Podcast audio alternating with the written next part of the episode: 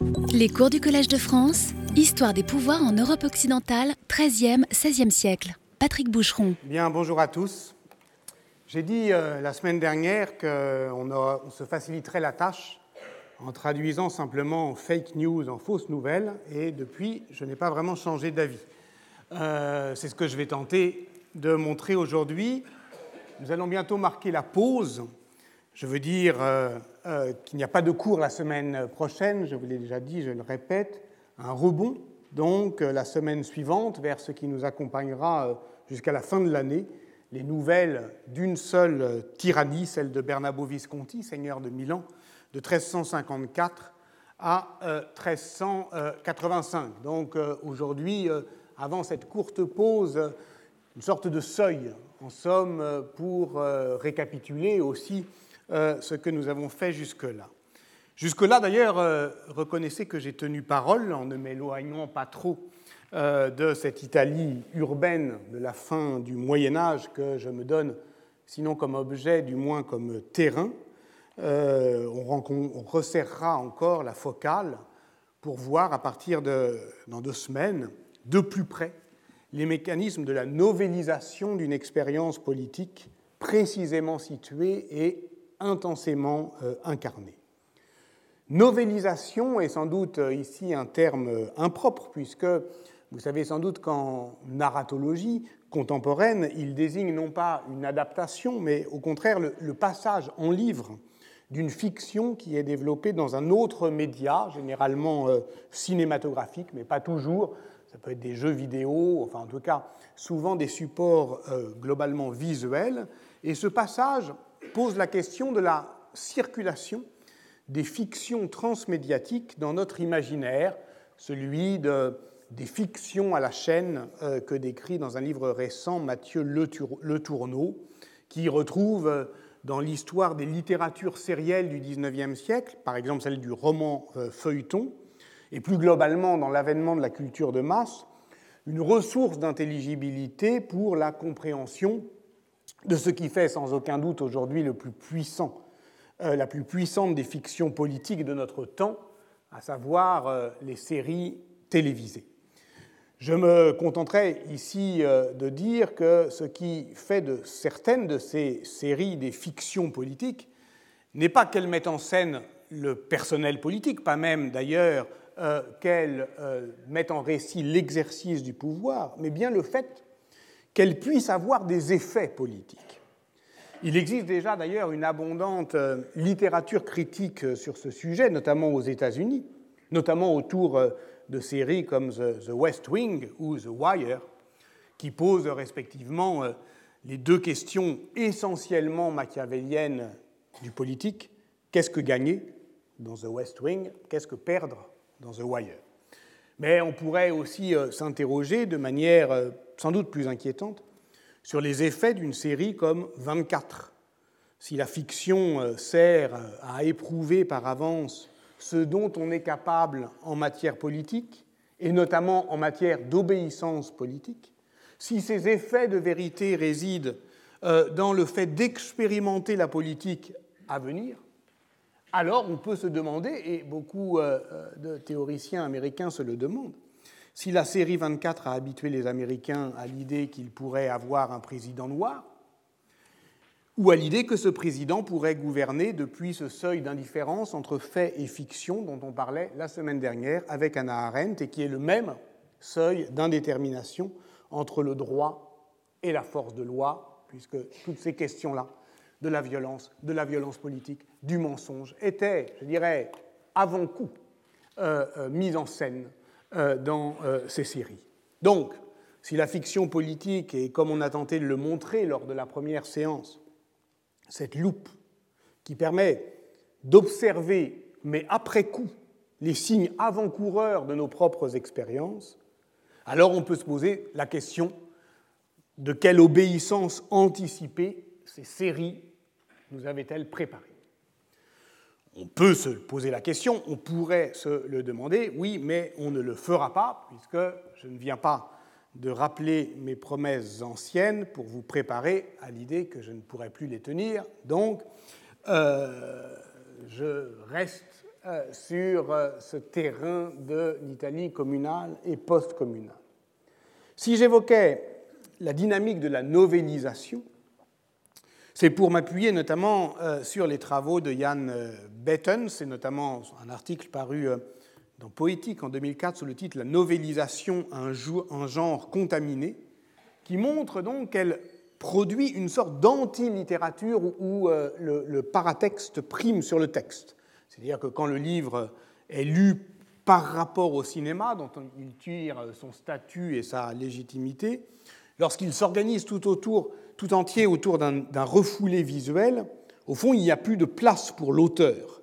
Le novelisateur est un créateur de produits dérivés, généralement anonymes, car l'octorialité cède alors aux effets de genre peu ou prou dans les séances euh, précédentes, c'est ce que euh, j'ai tenté de, chercher, d'approcher les articulations complexes de la fonction auteur dans ce genre de la novellistica en deçà de l'affirmation pétrarchienne de la souveraineté poétique, de l'absolue autorité qu'un texte, euh, qu'un auteur, pose sur son texte. Alors, c'est vrai qu'il n'est pas si courant pour les historiens de s'intéresser à cette question purement littéraire de la constitution d'un genre, qui va m'arrêter un petit peu euh, au début de cette euh, matinée. Je le ferai pourtant aujourd'hui en empruntant un peu à la critique littéraire, mais aussi à cette méthode de sociologie historique de l'implicite de la création littéraire, dont je tente de tester les méthodes depuis quelques semaines. Mais je le ferai toujours dans cette perspective qui est nôtre, si on s'intéresse à la novellistica comme genre, à son évolution, vous allez le voir, du XIIIe au XVIe siècle, c'est en tant qu'elle constitue une prose de la critique sociale et de la fiction politique, c'est en tant que la nouvelle comme genre accueille la nouvelle comme actualité, ou ce qu'on dirait dans le français médiéval, novelté. Car étymologiquement, la novella, qui veut dire jeune pousse, cette nouveauté qui advient et euh, qui se donne à entendre, eh bien, s'exprime dans les avvenimenti, c'est-à-dire les événements d'un passé plus ou moins récent, mais qui adviennent jusqu'à nous. Et il appartient effectivement au genre même de la nouvelle que d'accueillir ce qui advient, les avvenimenti, c'est-à-dire ces événements d'un passé plus ou moins récent que l'on accueille dans le présent et dont le présent est tramé.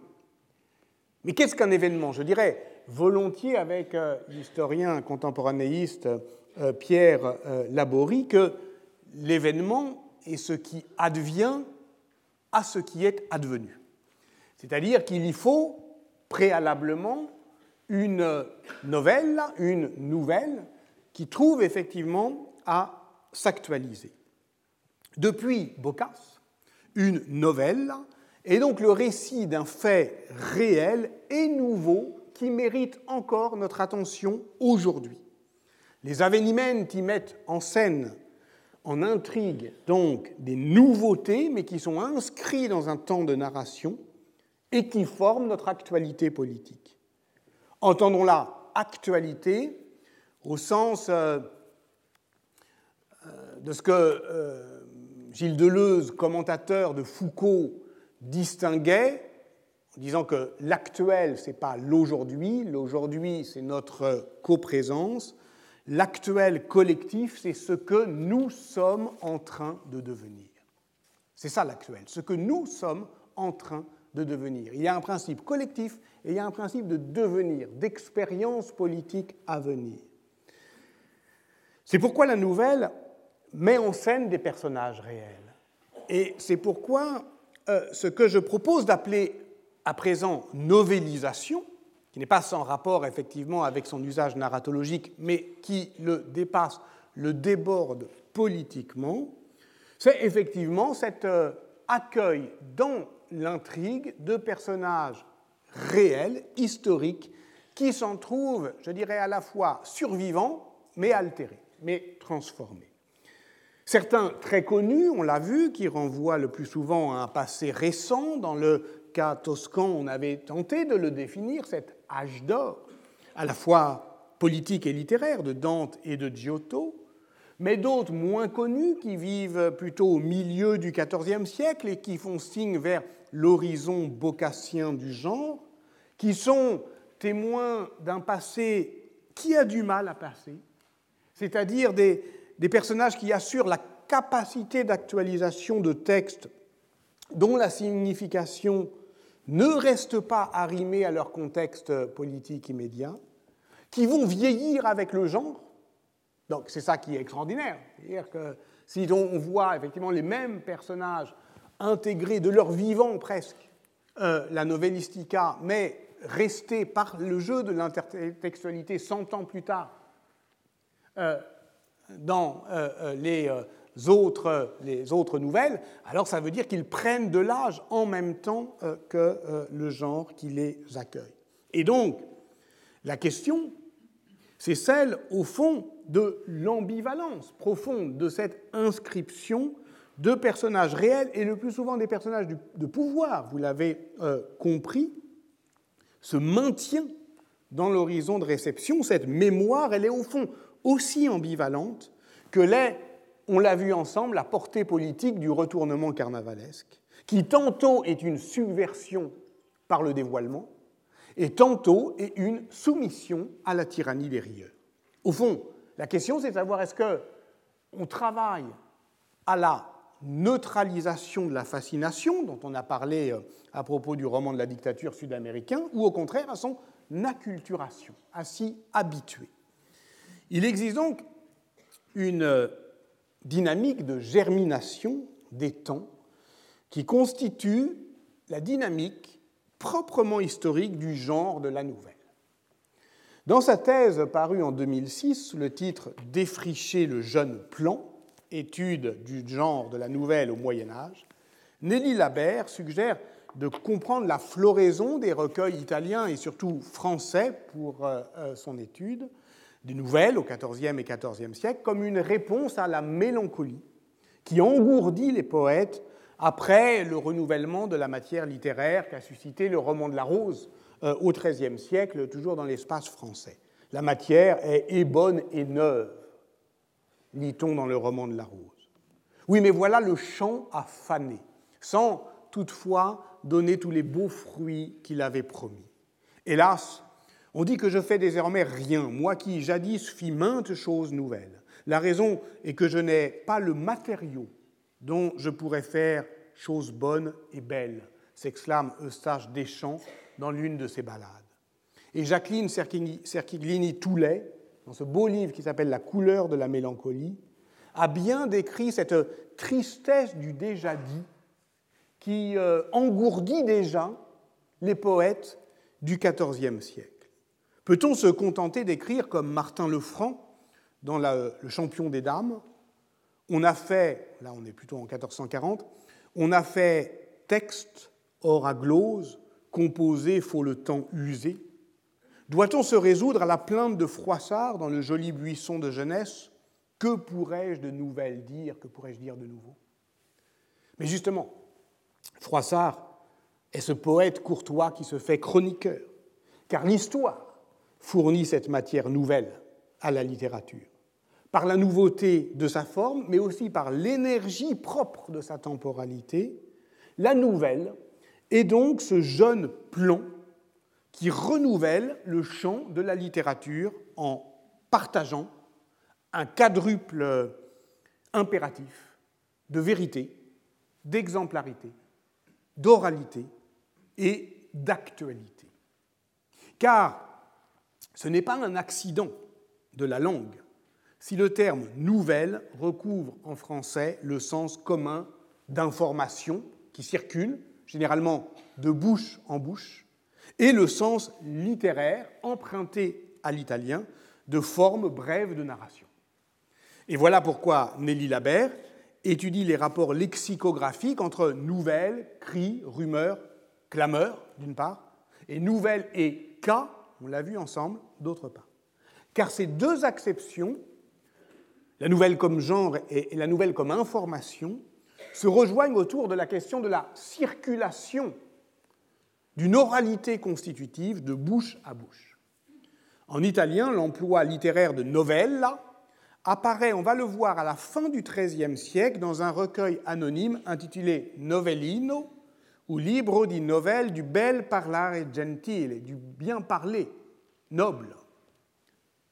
Si le terme se diffuse en France et en Espagne, il est concurrencé par euh, euh, les termes de conte ou de cuento en Espagne, au point d'ailleurs qu'en Espagne, le terme de novella se transfère au XVIIIe siècle à roman, qui ne désignait rien d'autre que la langue dans laquelle ça s'exprime, et pas du tout euh, la longueur de, du récit.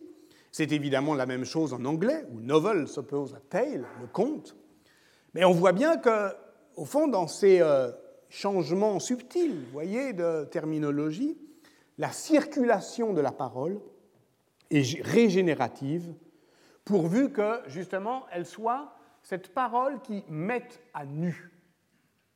En cela, elle est proprement obscène. C'est-à-dire que, et c'est pour ça qu'on a commencé, que j'ai cru nécessaire de, commencer par la question des effets de la représentation. Qu'est-ce que ça veut dire effectivement de mettre devant la scène ce qui jusque-là est caché, c'est-à-dire d'être proprement obscène Et voilà pourquoi le premier recueil de nouvelles françaises, si l'on accepte les traductions de France, françaises de Boccace depuis Laurent de Premier Fait, puis Guillaume Tardif, qui sont euh, déjà en soi des créations littéraires, mais la première, euh, euh, le premier roman, disons, pardon, de recueil spécifiquement français écrit sans euh, euh, être traduit, euh, ce sont les 100 nouvelles nouvelles qui jouent de la, finalement de l'ambivalence, les nouvelles nouvelles, les 100 nouvelles nouvelles, œuvres bourguignonnes anonymes que l'on date généralement de 1462, qui sont commandées par le duc de Bourgogne Philippe le Bon, et qui mettent en scène 36 diseurs, tous membres de la cour bourguignonne, racontant 100 nouvelles, puisées notamment chez Boccace, mais pas seulement. Parce que comme l'a rappelé euh, Nora Viette dans un volume récent sur euh, Boccaccio et la Francia, qui est dirigé par Philippe Boccace et la France, qui est dirigé par euh, Philippe Guérin et Anne Robin, on ne doit pas confondre la fortune du Décameron, depuis sa traduction, je le répète, par Laurent de Premier Fait en 1411-1414, avec l'essor du genre de la nouvelle dans la littérature française, à partir de cette transplantation lexicale et générique de la novella italienne sur un sol linguistique et littéraire euh, nouveau. Et cela après 1462. Euh, d'ailleurs, cette nouveauté va bientôt éclipser en fait la référence à Boccace et à l'Italie, euh, ce qui tend à remettre en cause la filiation qu'on nous présente comme directe et immuable qui mènerait du Décaméron à l'Heptaméron, que Marguerite de Navarre, la maîtresse de ces lieux, compose vraisemblablement en 1545 ou à partir de 1545, mais qui en réalité a un modèle qui doit beaucoup aussi aux 100 nouvelles nouvelles bourguignonnes. Alors le dire ainsi, c'est désenchanter le grand récit de la Renaissance française, où une femme relève gaillardement la tradition de Boccace. Mais c'est mieux mieux rendre compte de la dissémination de l'art des conteurs de la novellistica hors du cadre générique proprement dit, ne serait-ce que chez Rabelais, comme on l'a suggéré il y a deux semaines, peut-être davantage que Marguerite de Navarre, l'héritier de cette méchante littérature. Et après lui, évidemment, Charles Perrault, et après lui, tous les conteurs légers et subtils dont parlait Louis Marin, de ceux qui savent justement déjouer les pièges du récit.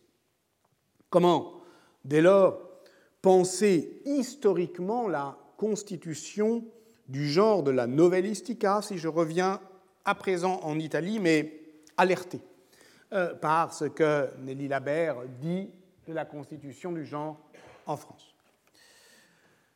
Sans doute doit-on alors s'attacher aux formes de ce que Roger Chartier appelle la migration textuelle, c'est-à-dire le passage des différentes formes de transtextualité, passage d'un texte à l'autre, et Gérard Genette nous a appris à distinguer l'intertextualité, c'est-à-dire la relation explicite d'un texte avec un autre, la paratextualité, la relation qu'un texte a avec les informations de son support, la métatextualité lorsqu'un texte en commente un autre, l'hypertextualité lorsqu'il reprend et transforme une partie d'un autre texte, ou l'architextualité, qui est la relation d'un texte à une catégorie générique qui la transcende. La constitution d'un genre joue en fait de toutes ces différentes circulations transtextuelles. Si on prend euh, un cas célèbre, la vogue dans les années 1840 de ce que l'on a appelé les mystères urbains, c'est-à-dire les récits criminels se déroulant dans les bas-fonds des villes, se développe d'abord en relation intertextuelle avec les mystères de Paris de Su, qui est l'épicentre de la mystérimania, comme on l'appelle alors, et donc on peut lire des mystères de Londres, de Naples, de Milan, de Moscou, de New York. Mais bientôt le genre produit sa propre parodie.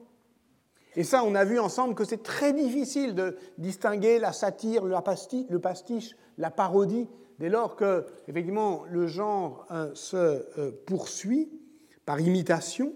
Et puis, c'est directement dans une perspective architectuelle que s'observe la diffusion à partir des années 1870 de ce genre. On pourrait dire exactement la même chose de la novellistique, qui se développe d'abord dans une, dans une perspective d'intertextualité directe, Sacchetti, le pseudo Sermini désigne Boccace, le commente, euh, l'adapte, euh, s'en autorise, et puis, globalement, il y a un engendrement qui devient architectuel, c'est-à-dire que c'est au genre constitué comme tel que l'on se réfère.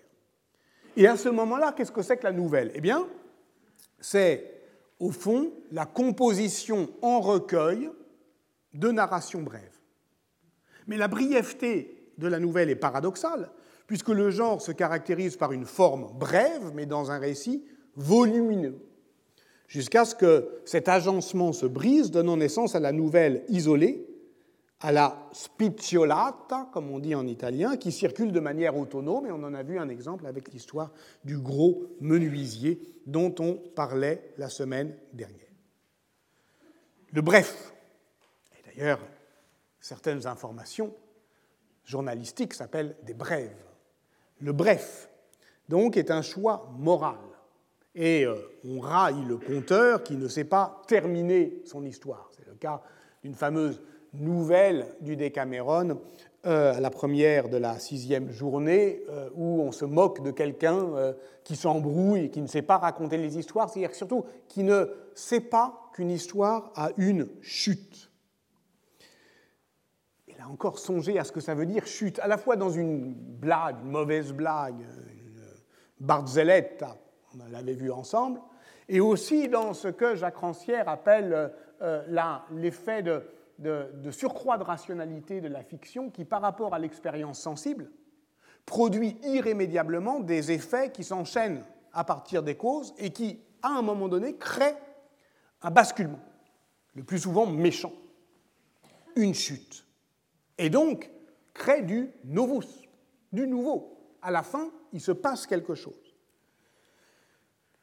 Alors, euh, cette question de la brièveté est évidemment intéressante, puisque dans son prologue au Décameron, Boccace suggère bien qu'il fonde un genre nouveau, tout en l'inscrivant dans une intertextualité euh, dont l'entrelacement des genres les rend encore indistincts, puisqu'il s'agira de raconter sans nouvelles fables, paraboles ou histoires, comme on voudra bien les appeler, cento novelle, et aux favole, et aux paraboles, et aux storie, etc.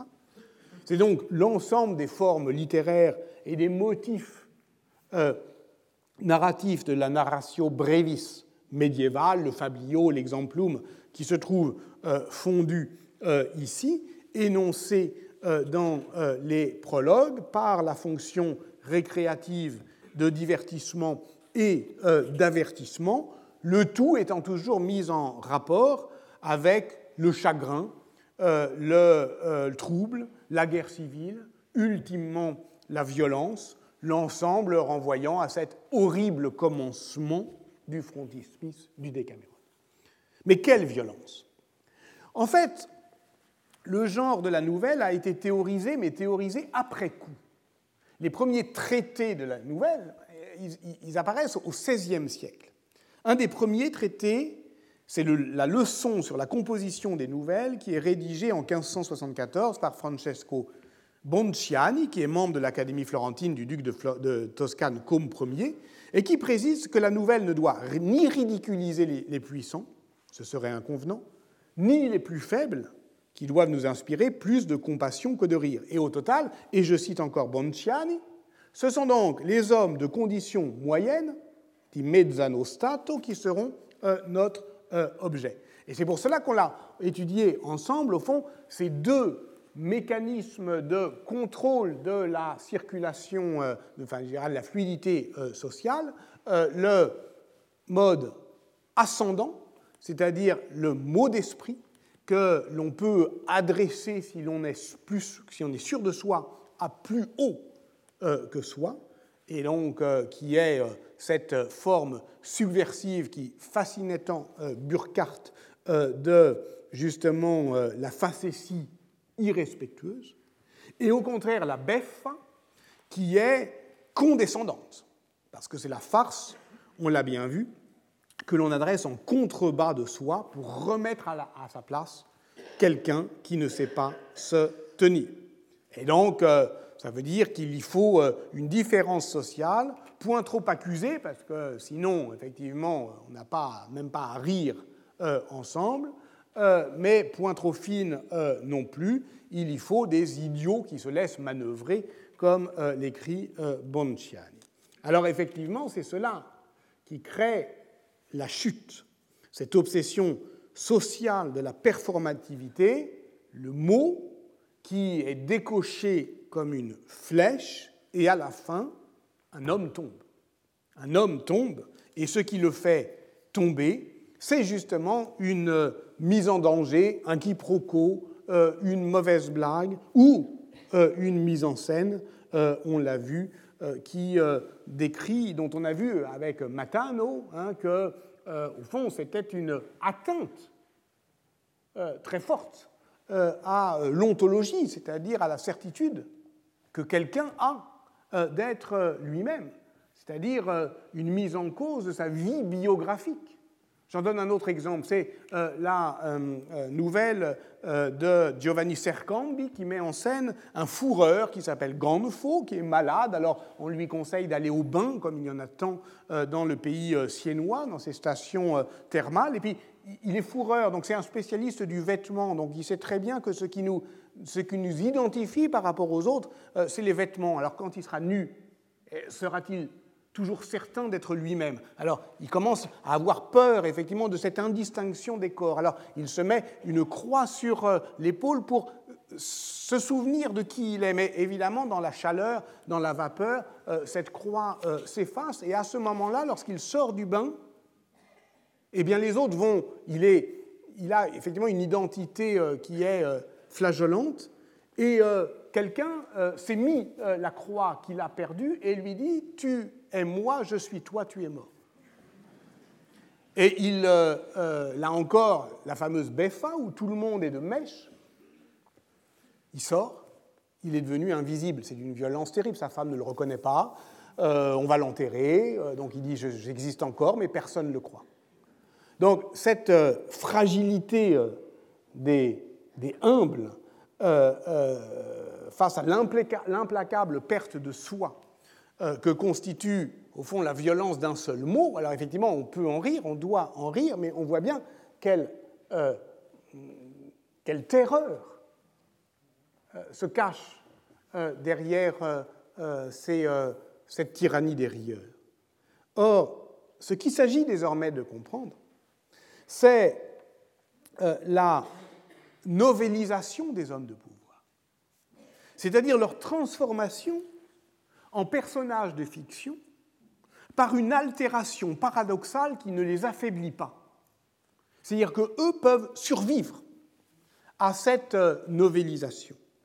Et d'ailleurs, nous avons vu ensemble que le tyran est un survivant au pouvoir, au pouvoir même de sa propre survivance fictionnelle.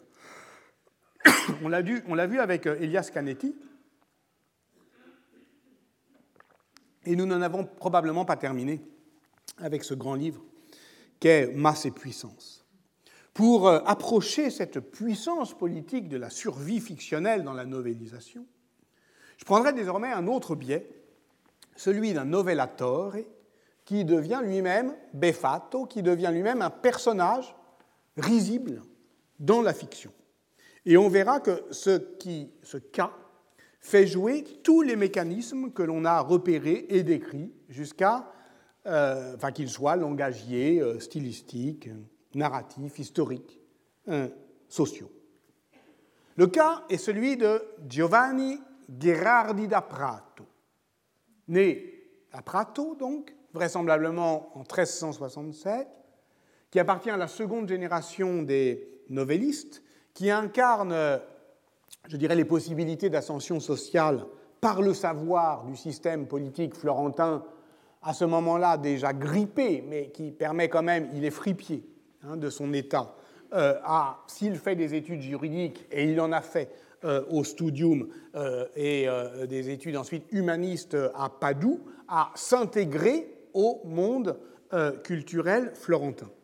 avec cette, je dirais, cette ambivalence propre à cet humanisme civique de, du temps qui est qu'il est à la fois juriste, poète, architecte, sans doute un peu trop sûr de ses euh, de ses moyens, puisqu'il s'est risqué à défier Brunelleschi par des sonnets euh, sarcastiques qui mettaient en doute la capacité euh, de l'architecte à soutenir la coupole de Santa Maria del Fiore. Alors c'est vrai que c'est la première fois, comme vous le savez, qu'on fait une œuvre si grande et si imposante et si lourde et qui met en jeu l'idée même de Renaissance. Il y avait de quoi s'inquiéter, mais voilà, elle a tenu, elle tient encore. Et donc, euh, il s'est moqué de Brunelleschi, il prétendait avoir une autre manière de faire tenir une coupole sur Santa Maria del Fiore, et donc ça ne va pas vraiment lui être euh, euh, pardonné dans ce climat qui est celui de cette féroce concurrence.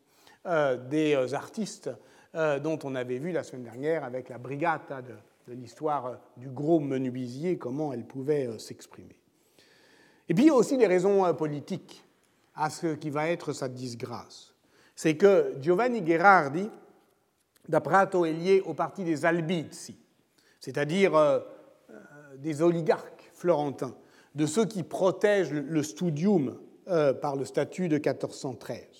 Et c'est effectivement parce qu'il a pris le parti, euh, lui qui est fripier de l'oligarchie, euh, qu'il, dans un premier temps, eh bien, il fait une belle carrière. Comment passe cette, euh, comment elle s'exprime? Eh ben, voilà, on commence à être habitué, hein, c'est toujours le même monde, par la reconnaissance dantesque. C'est-à-dire qu'en 1417, il est chargé d'un cours public sur Dante, ce qui constitue le sommet de la reconnaissance sociale. Mais l'influence grandissante des Médicis, les grands adversaires des Albizzi, qui eux, malgré leur richesse et leur puissance, s'appuient sur le parti euh, populaire, lui est fatale.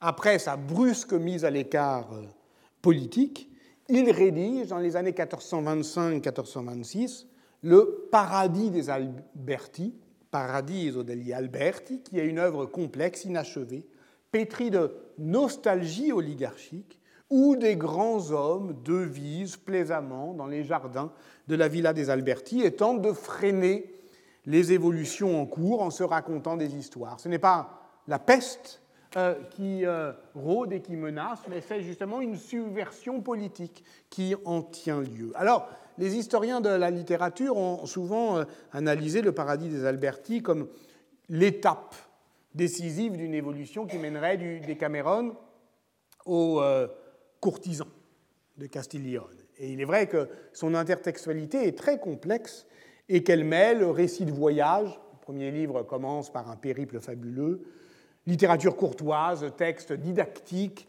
et réminiscences dantesques. Mais ce que je voudrais montrer d'abord, c'est que s'y mêlent différentes strates de temporalité. Donc le texte est composé, je l'ai dit, en 1425, dans les années 1425, à un moment effectivement où les Médicis sont en train effectivement de, voilà, de, euh, de s'imposer à Florence, mettent en danger euh, la puissance oligarchique des Albizi, mais à un moment surtout où ce qui menace, c'est aussi l'expansionnisme euh, milanais contre lequel l'humanisme civique met en travers sa grande, ce qui va être sa bannière, ce qui va être proprement euh, son slogan, la libertas. C'est à ce moment-là que se constitue l'idéal type de la libertas florentine contre la tyrannie milanaise. C'est de tout cela dont on aura euh, à euh, parler. Et Giovanni Gherardi da Prato met en scène une brigata de personnages réels, tous historiquement liés justement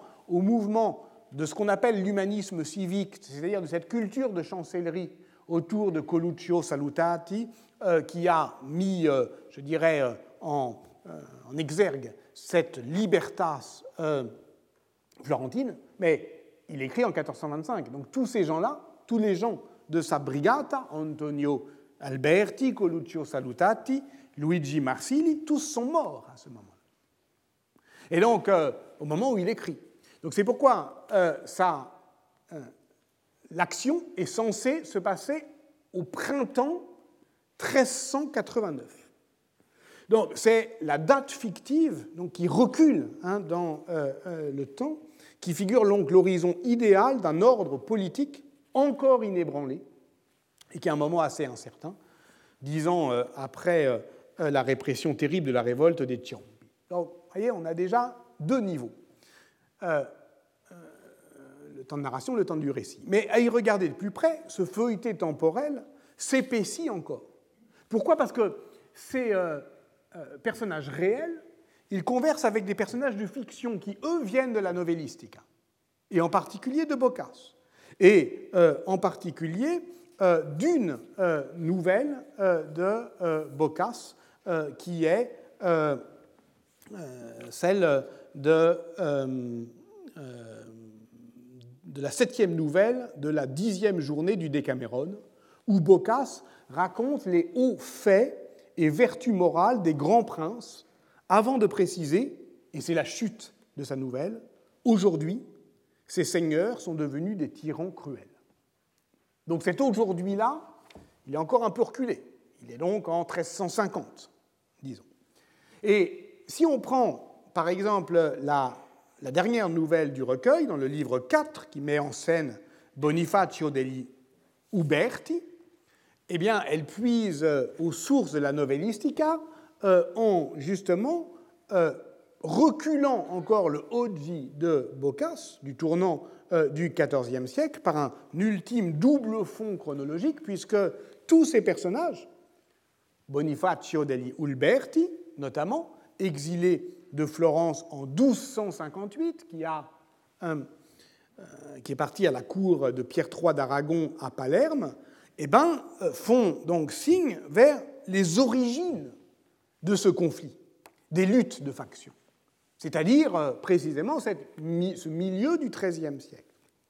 On est là, effectivement, au point de répulsion de la lutte de factions en Italie communale, et notamment de la première déchirure entre Guelph et Gibelin. Et au fond, euh, vous voyez, le mot Guelph et Gibelin, ça veut dire quelque chose en 1250, ça ne veut plus rien dire, évidemment, euh, en 1425, mais on continue pour s'opposer à s'appeler Guelph et Gibelin. Les mots grondent encore, les mots du lexique politique, grondent encore du tumulte qui les a fait naître. Et donc, ils portent une mémoire, qui est la mémoire des fractures anciennes. Et voici d'ailleurs comment débute la nouvelle. Il n'est pas utile de raconter ce qu'il en fut de la venimeuse et pestifère rage qui dressa les Guelfes contre les Gibelins dans les temps passés, puisque de nos jours encore, on peut voir à travers toute l'Italie les traces et les vestiges des incendies, homicides, rapines et exactions que chaque camp fit subir à l'autre camp, chacun exterminant et chassant l'adversaire, sans aucune pitié ni humanité. Ce qui advient ici, c'est donc le passé qui ne passe pas. Et il advient sous la forme de la trace, du vestige, de l'empreinte, encore visible de nos jours, écrit Giovanni Gherardi. C'est-à-dire que son inscription urbaine est en soi hautement significative, parce que la ville, oui, est ce théâtre de mémoire qui donne à voir la trace des déchirures anciennes, exactement euh, comme les mots du politique en portent encore euh, la euh, puissance. Et donc le Oji, dont on voit bien qu'il a reculé, 1425, 1389, 1350, 1250. Au fond, c'est celle d'une inquiétude qui revient, qui doit se comprendre à la mesure d'un autre phénomène, qui est lui-même contemporain, qui est l'inquiétude de Giovanni Gherardi da Prato comme euh, euh, pour sa propre position. Alors, je l'ai dit, il est auteur de nouvelles, mais il devient lui-même de son vivant un personnage de fiction. Alors, il apparaît, comme on l'a vu de Buffalmacco, dans des nouvelles. Sauf que Buffalmacco est un peintre. Là, c'est un novellatore qui devient lui-même personnage de nouvelles. Euh, bon, alors, chez le pseudo Sermini, par exemple, c'est son amour de Dante qui est euh, tourné en ridicule. Dans sa treizième nouvelle, l'auteur siennois raconte que Gherardo est amoureux d'une jeune beauté dont il obtient enfin le rendez-vous euh, galant qu'il espérait. Il entre dans sa chambre, il voit un exemplaire de Dante. Il ne peut pas s'en empêcher, il commence à lire. Un chant, deux chants, trois chants. À la quatrième, la belle s'impatiente et s'en va. Alors, euh, il, lui, dit euh, Ove vai tu, monza mia bella, où tu vas, ma belle? Io tornerò di presente, dit-elle, ça veut dire euh, bah, je m'en vais à présent ou je reviens au présent. C'est-à-dire le présent de l'amour, le présent que nous, que nous cache ou que nous empêche euh, de vivre euh, justement euh, le passé dantesque. Ça, c'est pas méchant. Mais il y a bien pire comme plaisanterie. Et elle s'adresse, lorsqu'elle veut être vraiment méchante, en vers. Car les poésies satiriques sont d'une violence qui étonne encore aujourd'hui et qui cible Giovanni Gherardi da Prato, qui a, est passé malheureusement pour lui à la postérité, justement en tant que cible de cette méchante poésie de vitupération. Il existe par exemple un poème anonyme entièrement consacré à le démolir, qui s'appelle L'Acquetino, qui fut probablement rédigé entre 1417 et 1425, c'est-à-dire au moment où lui-même écrit son Paradis des Alberti. Théoriquement, une loi de 1415 interdit les chansons obscènes et calomnieuses qui s'attaquent directement, en les nommant, aux personnes. Mais cette chanson, qui est en fait une délation rimée, fut peut-être écrite pour être récitée directement durant le banquet des prieurs, c'est-à-dire de ceux qui gouvernent Florence, qui euh, s'affranchissent donc aisément des interdictions qu'ils euh, édictent eux-mêmes. Surtout, elle s'inscrit dans un mouvement littéraire et social d'une grande ampleur qui est le développement d'une poésie outrage, euh, scandaleuse qui outrage la réputation des puissants et principalement des intellectuels en place, en nouant étrangement trois accusations, celle de la sodomie, celle de l'érudition et celle de l'endettement. Il y aurait d'ailleurs beaucoup à dire sur euh, euh, le nouage euh, anthropologique de cette convergence contre nature. Reste que le mouvement général qui suit la prise de Pise en 1406 et qui déclenche une véritable ferveur populaire dans une société politique qui est bridée depuis la terrible répression de la révolte des Ciompi et dont on peut penser que le gouvernement oligarchique a laissé faire euh, euh, pour euh, que, au fond, se ménage une expression publique à ce mouvement de ressentiment populaire, c'est en tout cas ce que laissent à penser les travaux essentiels d'Antonio Lanza sur ce point. C'est-à-dire que cette vitupération qui prend pour cible des intellectuels organiques, ce qui était dans le système, les poètes, les lettrés, les professionnels de la communication politique, intégrés dans cet humanisme florentin qui est à la fois une culture de chancellerie et une pratique de distinction, une forme d'insurrection poétique, dit Antonio Lanza, contre le pouvoir intellectuel en place, qui est aussi une poésie d'auberge, ou des rimailleurs comme celui qu'on appelle Il Za, Z-A, auteur de, de féroces satires du monde intellectuel, fait trembler les puissants du temps Giovanni Gherardi da Prato a été la cible de cette poésie, comme par exemple Filippo Villani, qui est le continuateur de la chronique de Giovanni Villani dont on parlait. Et euh, au fond, euh, cette expérience poétique et politique témoigne d'une remise en cause radicale des idéaux de ce que les historiens appellent l'humanisme civique. Et moi, je crois que Machiavel connaissait très bien cette poésie satirique qu'il pratiquait à l'occasion. Et je pense que sa volonté d'aller droit à la vérité effective de la chose, en ne se laissant ni étourdir ni endormir par euh, la douceur des mots, s'origine dans cette première vague d'insurrection poétique et de violence politique. Et au fond, c'est une première expérience de désenchantement du politique, liée aux déchirures du champ intellectuel et c'est au cœur de cette expérience que l'on doit comprendre, semble-t-il, à ce moment-là, cette euh, euh, constitution euh, de la novellistique. Toute généalogie est mensongère. Et effectivement, ça commence toujours avant et il finit toujours par manquer quelque chose.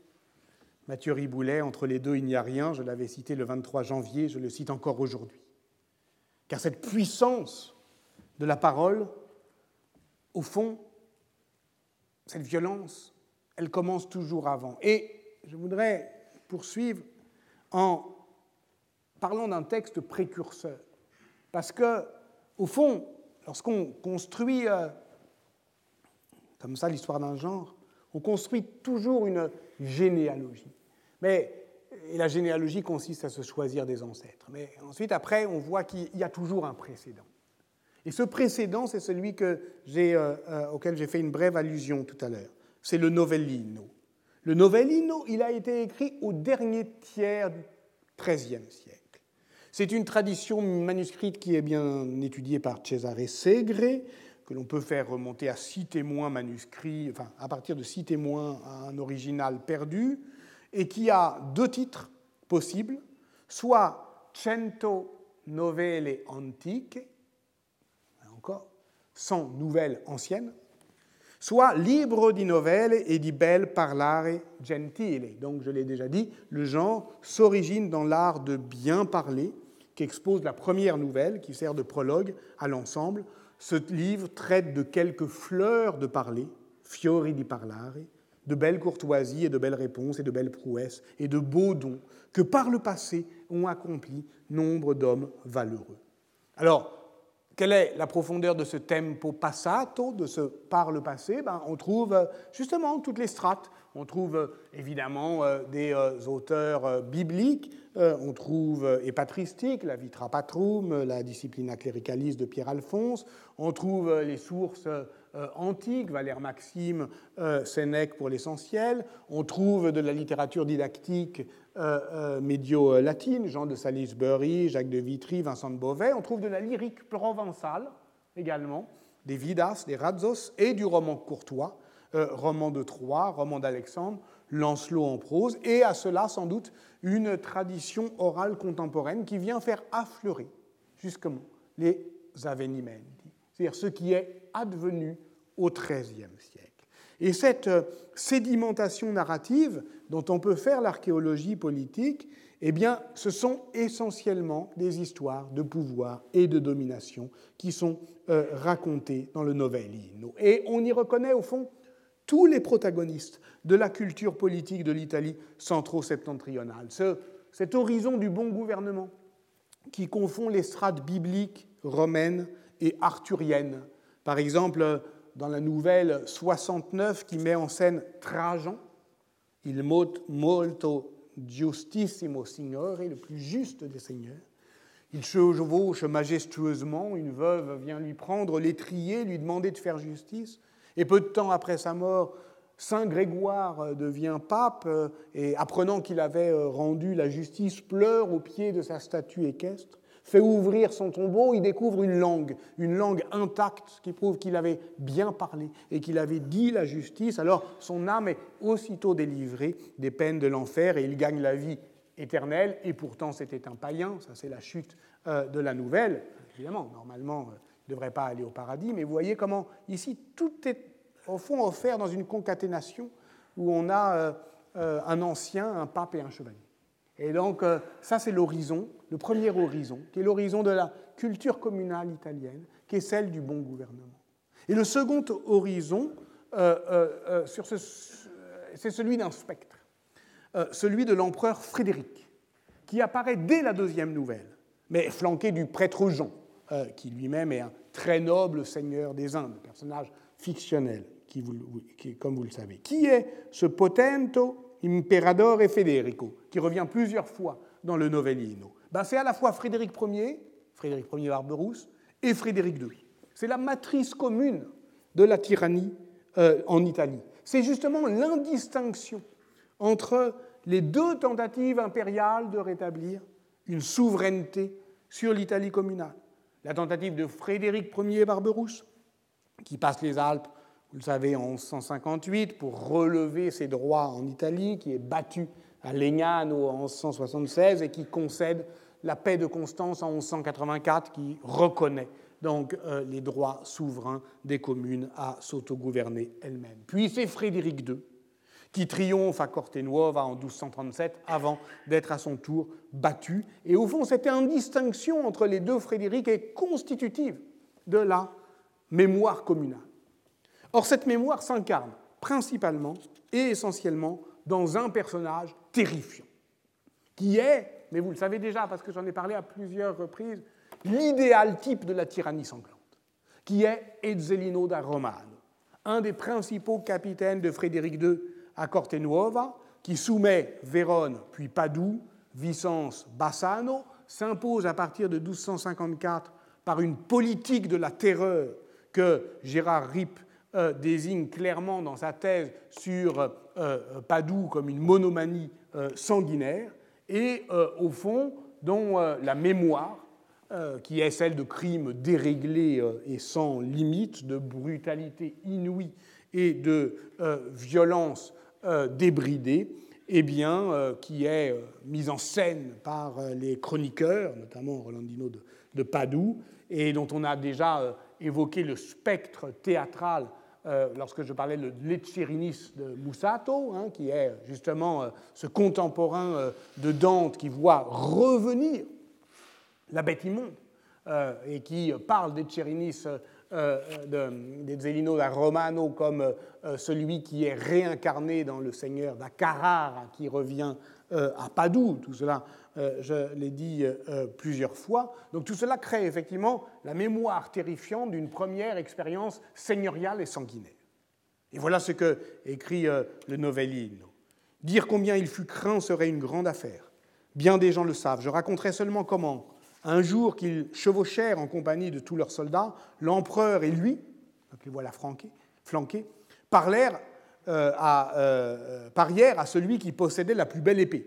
Alors l'empereur sort la sienne de son fourreau, elle est ornée d'or, de pierreries, mais quand Ezzelino dégaine euh, son épée, 600 de ses chevaliers font de même, et là il y a la force, la force brute euh, qui euh, s'impose. On apprendra effectivement plusieurs, exemples terribles de la, de la sua tirania, c'est la seule fois dans le texte, le Novellino, où tyrannie est désignée, avec une deux nouvelles inquiétantes que je vous euh, euh, dis pour euh, terminer ou presque.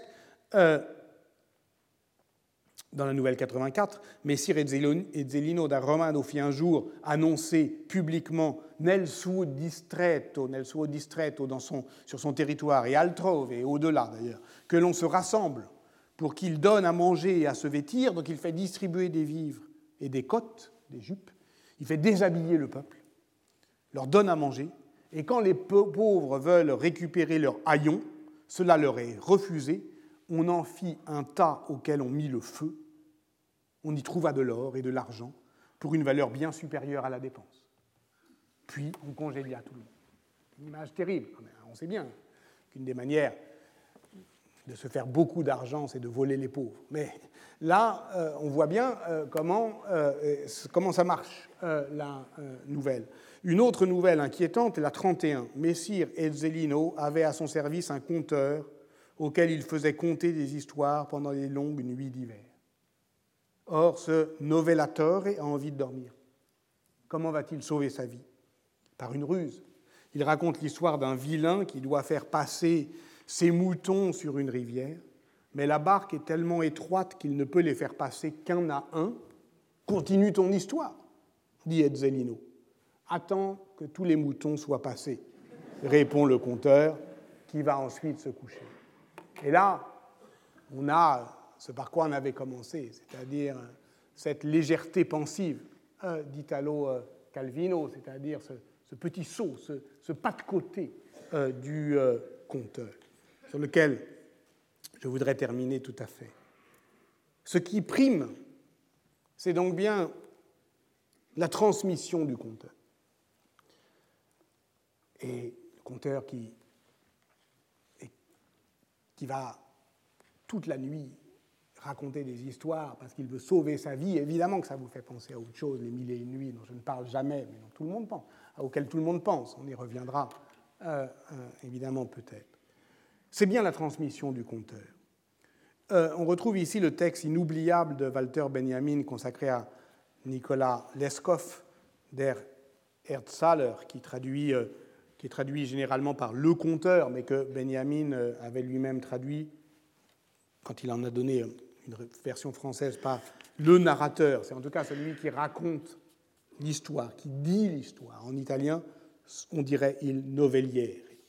Et euh, Benjamin diagnostiquait en 1936 un monde qui était saturé d'informations, qui était parcouru de nouvelles en tout genre.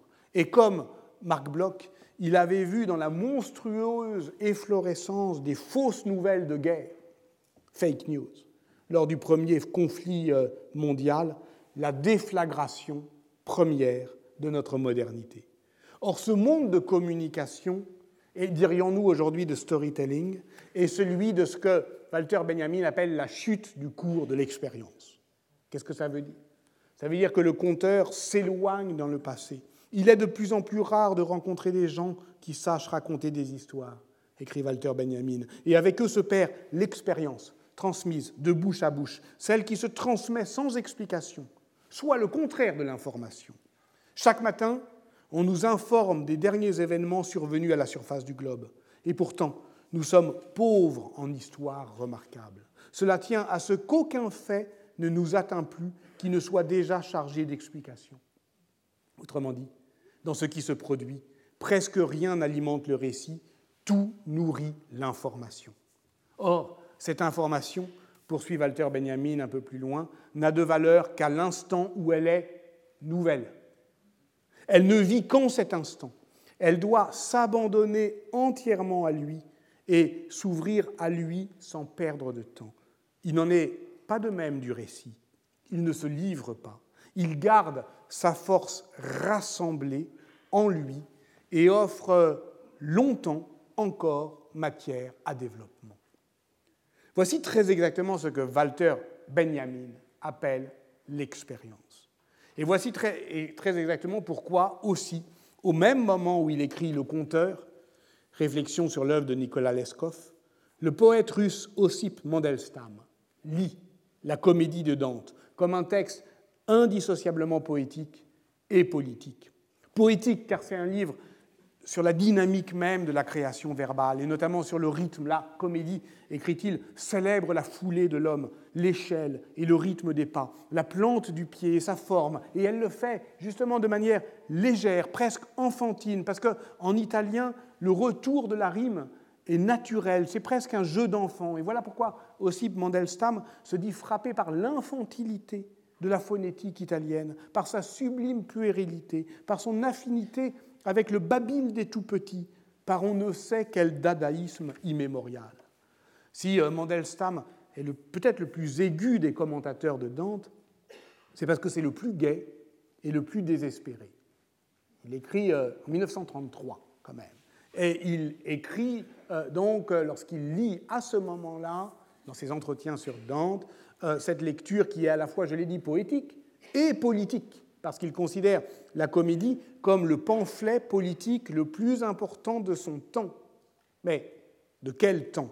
Non pas du temps de Dante, non pas d'une autre, mais justement de celui qui nous est commun, de cette expérience du récit euh, dont parle euh, Benjamin.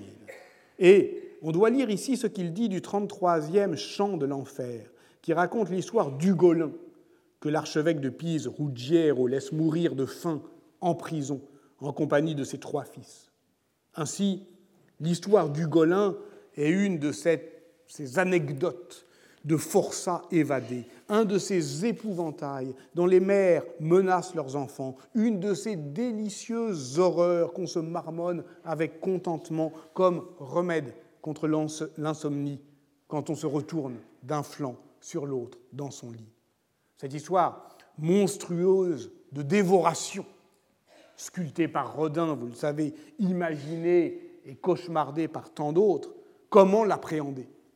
Alors je pourrais le faire en complétant notre collection de méchants tyrans pisons, en évoquant la figure du comte de Donoratico Ugolino della Gherardesca, qui imposa une seigneurie cruelle et autoritaire sur la ville de Pise à partir de 1284, jusqu'à ce qu'une conjuration menée par l'archevêque Ruggieri degli Ubaldini le renverse le condamne à mourir lentement de faim avec ses fils, ses neveux, dans l'une des tours de Pise, la Torre la Muda, qui devient dans le poème de Dante l'horrible torre, la tour horrible de son supplice. Euh, le poète, à ce moment-là, le place dans le dernier cercle de l'enfer, pris dans la glace, non loin de son bourreau, l'archevêque, qui est condamné à dévorer sans cesse celui qui l'a laissé mourir de faim. Je pourrais le faire, mais le temps manque. Alors je me contenterai, juste pour terminer tout à fait, de dire ceci. Comment est-il mort? Comment Hugolin est-il mort? La tradition bute sur le fameux vers 75 La faim fut encore plus forte que la douleur. Qu'est-ce que ça veut dire? Est-ce que ça veut dire qu'il meurt ou qu'il mange ses enfants? Les commentateurs dès le XIVe siècle, se disputent sur le sens de ce vers ambigu. Et puis, ce que la douleur ne put, la faim le put, propose une autre traduction. Faux problème, répond Borges dans l'un de, ses neuf essais sur Dante. Dans les ténèbres de la tour de la faim, Hugolin dévore ou ne dévore pas tous ses cadavres aimés. Et cette oscillante imprécision cette incertitude est l'étrange matière dont il est fait. Ainsi la rêve Dante, avec deux agonies possibles, et ainsi le rêveront des générations à venir. Est-ce un hasard si c'est l'auteur des fictions qui décrit le mieux cette expérience de pensée que constitue la fiction politique? Elle est faite de cette étrange matière, oui, l'incertitude, cette oscillante imprécision. Elle nous met en demeure de choisir et de ne pas choisir, d'être face au temps.